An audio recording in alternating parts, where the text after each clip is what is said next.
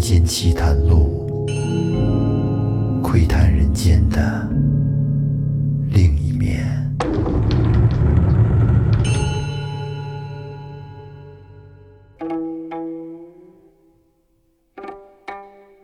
欢迎收听《民间奇谈录》，我是老岳。今天咱们要说的呢，是来自清代短篇小说集《续子不语》中的一个故事，叫《子不语娘娘》。这个故事是发生在固安县。固安是哪儿啊？我知道在河北省廊坊市有一个固安县，这说的应该就是那儿。在固安县中有一个小商贩，姓刘，叫刘瑞。这小伙子今年二十岁，长得挺精神，一表人才。但是年纪轻轻就父母双亡，平时呢是以贩鸡为生。怎么个贩鸡法啊？就是买鸡卖鸡，做和鸡相关的生意。这说的可是吃的那种鸡啊！哎，这日子过得挺清贫。你想想，卖鸡能挣多少钱呢？有一天早晨，这刘瑞起了一大早，挑着十来只鸡要进城去贩卖。等他走到快到城门口的时候，就看见这路边有一块大青石，就在这石头上坐着一位长得非常漂亮的女子。只见这女子朝着刘瑞一努嘴儿。说你呢，过来，过来，哎，往哪儿看呢？过来。这刘瑞四下瞅了瞅，也没别人呢，是叫我吗，姑娘？对对对，就是你。来来来。刘瑞心想，今儿这是碰见女流氓了，是怎么着？这茬可老点儿。刘瑞是战战兢兢地走到近前。原文的意思是，这女子一见到刘瑞，如逢知己，对他说。刘郎怎么这会儿才来呀？快坐下，我有话要跟你说。刘瑞一听，哟，这怎么还知道我名字呀？姑娘，咱们之前认识吗？姑娘说：“我们今生不认识，但是我是仙人，我跟你前生有缘，所以特地在此等待郎君。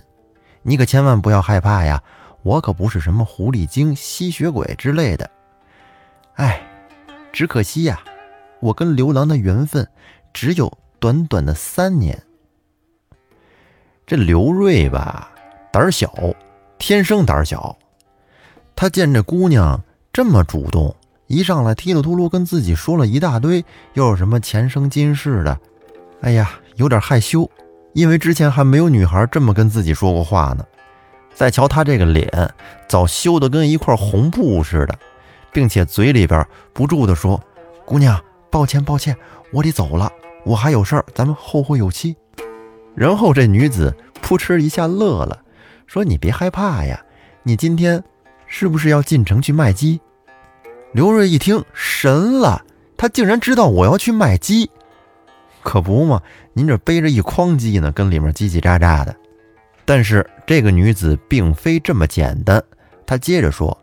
你今天进城去卖鸡，必然会遇上一个大主顾，他会一气儿把这十来只鸡全部买走，给你包圆儿，而且你还能得到八千四百文钱。刘瑞一听，这说的很精确呀，那他说的对不对呢？于是他怀着忐忑的心情告别了这个女子，这心里边就像揣着个小兔似的，边走。那心边扑腾扑腾的跟那乱跳，然后等到他进了城，摆上摊儿，开始卖鸡的时候，你还别说，真让那个女子给说中了。不一会儿，就来了一个看着挺有钱的人，把刘瑞的鸡全部给买了下来，而且他付的钱也跟那女子说的是一文都不差，一共八千四百文钱。刘瑞心想。我一个穷小子，怎么会有遇到仙女的缘分呢？不应该呀，这种好事不应该落到我的头上呀！哎呀，不会是碰到鬼了吧？不行，我今儿得换条小路回家，可别在节外生枝。于是刘瑞是揣着银子七绕八绕，走了好多冤枉路，真是绕了半天，才气喘吁吁的回到了家。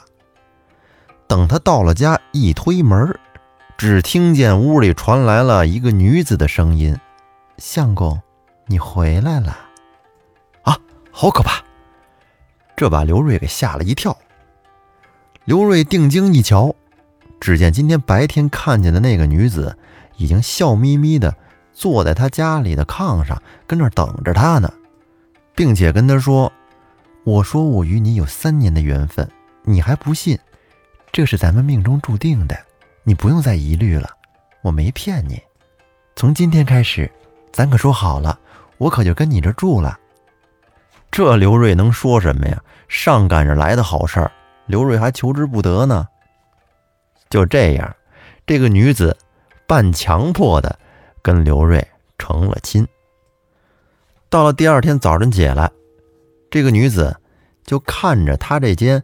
简陋至极的小屋，皱着眉头说：“相公，咱这屋太小了，而且这么破，我有点住不习惯。咱还得再盖几间房。”刘瑞一听是愁眉苦脸，低着头说：“娘子，我是个穷汉子，兜里边这不嘛，就这八千四百文钱，这还是昨天卖鸡刚卖的，哪有那钱修房啊？”这女子沉吟了一会儿，然后说：“郎君，你不用烦心，我都知道，这小房也不是你的房产，乃是你叔叔刘赖子暂时借给你的，是不是？”刘瑞是无奈的叹了口气，点点头。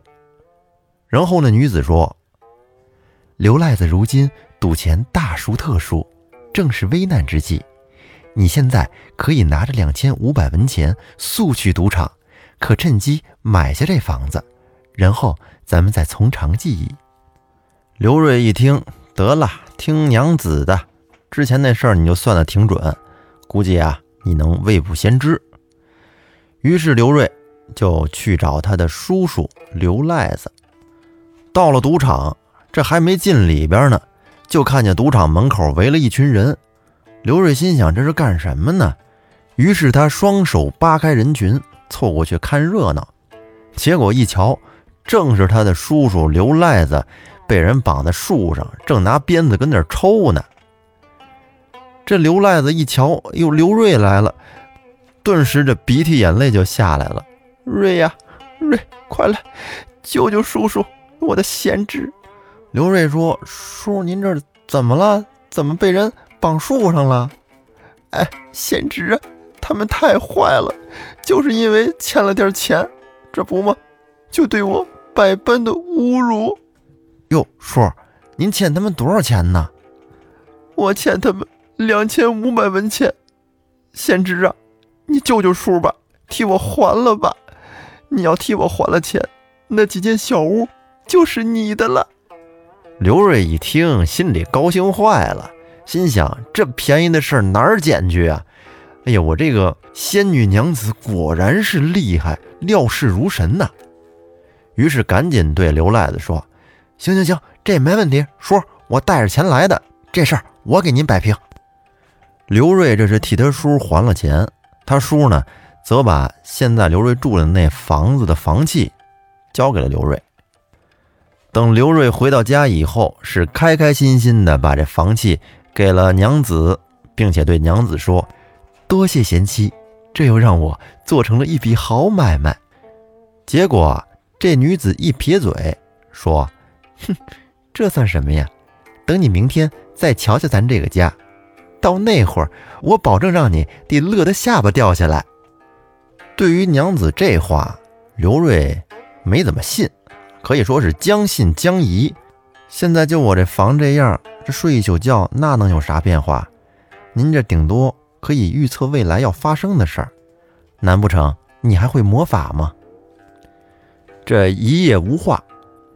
等第二天早晨起来，刘瑞是出门一瞧，哎呦，这院内已经面目全非了，跟昨天是完全不一样，焕然一新。这一座二层小楼是平地而起。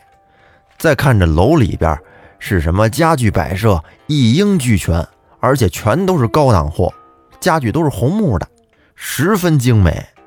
这给刘瑞惊的下巴磕子差点没掉下来。过了半晌，自己跟那自言自语的说：“哎呀，莫非我这穷小子真的遇见仙女了？”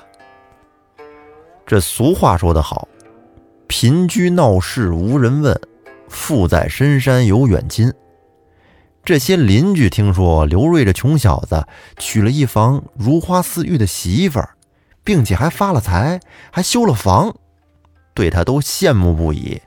都吵吵着想来他们家参观参观。这刘瑞吧，心里有点不踏实，于是就问娘子说：“神仙姐姐，这事儿您瞧，他们都想来，让他们来看看，合适吗？”这女子坦然地说：“来呗，咱们这些街里街坊的串串门，那有什么可大惊小怪的呢？愿意来，让他们来就是了。”但是你要注意一点，这些人里边有一个叫王五的，这是个无赖，品行极差，你叫谁来也不能叫他来。然后这刘瑞还挺实诚，找到了王五，把娘子这话是一五一十的跟他全撂了底儿。这王五听完了能不生气吗？啪的一拍桌子，哼，我说你这混蛋！这帮人他们都能去，怎么着？就是不让我去，我是犯了死罪的还是怎么着？我告诉你，你小子可别有了点钱就狗眼看人低。到了第二天，你说不让他来吧，他还偏来，舔着个大肚子，一步三摇的就跟着大伙一块进了刘瑞家。人家别人进刘瑞家来了以后，是又问好又作揖。可这王五呢，你就瞧那德行吧，斜着眼，撇着嘴，叉着腿，瞧着刘瑞的娘子，心里暗想：刘瑞这小子不知是哪辈子积了德了，修了这么位好看的仙女儿。哼，你看我待会儿当着众人的面怎么寒碜寒碜他。想到这儿，王五是上前一步，嬉皮笑脸的对刘娘子说：“嫂嫂。”哎呦，这修的可真好啊，太漂亮了！昨天晚上你们夫妻俩在床上过得也挺不错的吧？这女子听王五这么说，也太无礼了，顿时粉面生威，怒喝道：“呸！我早知道你是个无赖的种子，本来是不让你来的，你既然来了，怎敢如此的撒野？”然后只见这个女子，也不知是用的什么法术，朝着天上喊了一声：“捆起来！”哎，你说来也真奇怪，那王五听到这句话，还真的扑通一下就跪到了地上，双手背到了自己的后边，连连的跟那磕头。紧接着，这女子又朝天上喊了一声：“掌嘴！”结果那王五还真抬起手来，朝着自己的脸啪啪的抽大嘴巴。这旁边众人都看傻了，哎呀，以为是仙人下凡呢，便一起跪倒替王五求情。过了半晌，那女子说：“你个孽畜，看在邻居的面上，我饶你一命，给我滚出去！”那王五听到这话，赶紧爬起来，踉踉跄跄的跑出了刘瑞家的家门。从这以后呢，王五就跟变了个人似的，再也没有脸。再跟这村待下去了，没有脸再见父老乡亲了，感到很内疚，便搬走了。后来刘瑞这个娘子在一年后，为刘瑞生了一个眉清目秀、白白胖胖的大儿子。这一家三口是丰衣足食、和和美美，小日子过得非常甜蜜。有一天，这女子准备了一桌酒席，并且在酒席上。把怀里的小儿子递到了刘瑞的怀里，然后她趴在刘瑞的身上，只见那眼泪呀，滴滴答答的就流了下来。刘瑞一看，担心的问：“娘子，你这是怎么了？是谁惹你不高兴了吗？”这会儿这女子止住了抽泣，说道：“郎君，你难道不记得我和你的缘分只有三年这句话了吗？现在我来到你家，已经有三年了，马上就要离去了。哎，真是舍不得你们呀！我走以后，你可以另娶一房妾，让她善待我儿。我会时时回来看你们父子的。”刘瑞听完了，这眼泪也忍不住流下来了，说：“你能不能不走啊？我真舍不得你。”这女子说：“不行，必须走，这是天意。”那刘瑞又说：“你走了，真能回来看我吗？”女子说：“我回是可以回来，但是人不能见我，我可以见人。”这个意思就是，我回来，你们看不见我，但是我能看见你们。刘瑞听完之后是目瞪口呆。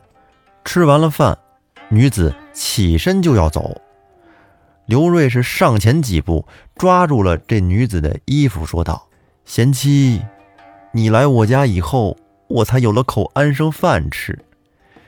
你走了，我们父子以后以何为生啊？”这女子闻听此言，转身又坐下了。自己是琢磨了半天，对刘瑞说：“我也考虑到了这件事儿，那这样吧。”一边说着，一边从他的袖子里边拽出了一个小木偶，跟他说：“我这有个木头人儿，这个小木头人儿，他姓子，名不语，他是我的丫鬟。”他有一个很特殊的本领，就是可以知道过去和未来的事儿。你呀，在楼上打扫出一间房间来，哎，弄得干干净净的，可以虔诚的供奉他。你所有生意上的事儿全听他的，只要听他的，你准能发财。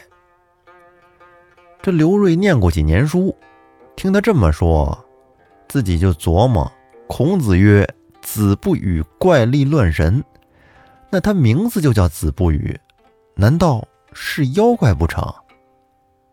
这会儿这女子淡然一笑的说：“我的傻郎君呐，相聚三载，你难道都不知道我也是个妖怪吗？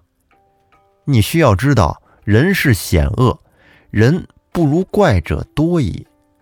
我们精怪中，善心者、钟情者。”守信者比人间多多了。说到我这个丫鬟呐，她长相丑陋，不愿意与人见面。你可以供她在楼上，听她说话就可以。她让你干什么，你就干什么。刘瑞听完连连称是。女子说完之后，唰的一下，只见一股白烟便消失不见了。刘瑞看着怀里的小儿子。不禁的眼泪又流了下来。从此以后呢，刘瑞便把那个木偶供在了楼上，称她为子不语娘娘，每天是一日三餐的给她送到房里边，把东西放下，关上门走后，可以听到里边有吃东西的咀嚼之声。不一会儿呢，等再进去，只见这碗盘都空的。如果你在屋里叫着子不语娘娘，她便从这木偶的后边可以发出女子的声音，就跟正常人一样。哎，说到这儿，这不就和 Siri 似的吗？嘿，Siri，这嘿子不语娘娘，哼，应该是这个意思。并且人们在这楼梯上还能发现这子不语娘娘行走时留下的脚印儿。这子不语娘娘对着刘瑞是有问必答，刘瑞。按照他的意见来做生意，那真是赚翻了。没过多长时间，刘瑞就成了当地的一个大户。时间过得很快，一晃又三年过去了。有一天，他的娘子竟然从天而降，下来之后，一把就拉住了刘瑞的手，端详了刘瑞好久，甚是思念呀。然后又去旁边看了看孩子。这二目含泪地说：“相公，如今你的家财可有三千两银子了吧？刘瑞点点头。然后女子说：“郎君浮浅，不宜再多有金钱了。如今，不但我要与你天人永隔，连子不语娘娘，我也要带走了。这三年恩爱，君莫忘之。人间天上，妾永忆郎君。”说完，娘子又化作了一股白烟儿，不见了。从这以后，人们再去楼上叫子不语娘娘，便再也没有响动了。而刘瑞跟这女子所生的儿子，长大之后也是一表人才，很聪明，据说还有不少人亲眼见过他。这个故事说到这儿就结束了，感谢您今天的收听。咱们下期再见。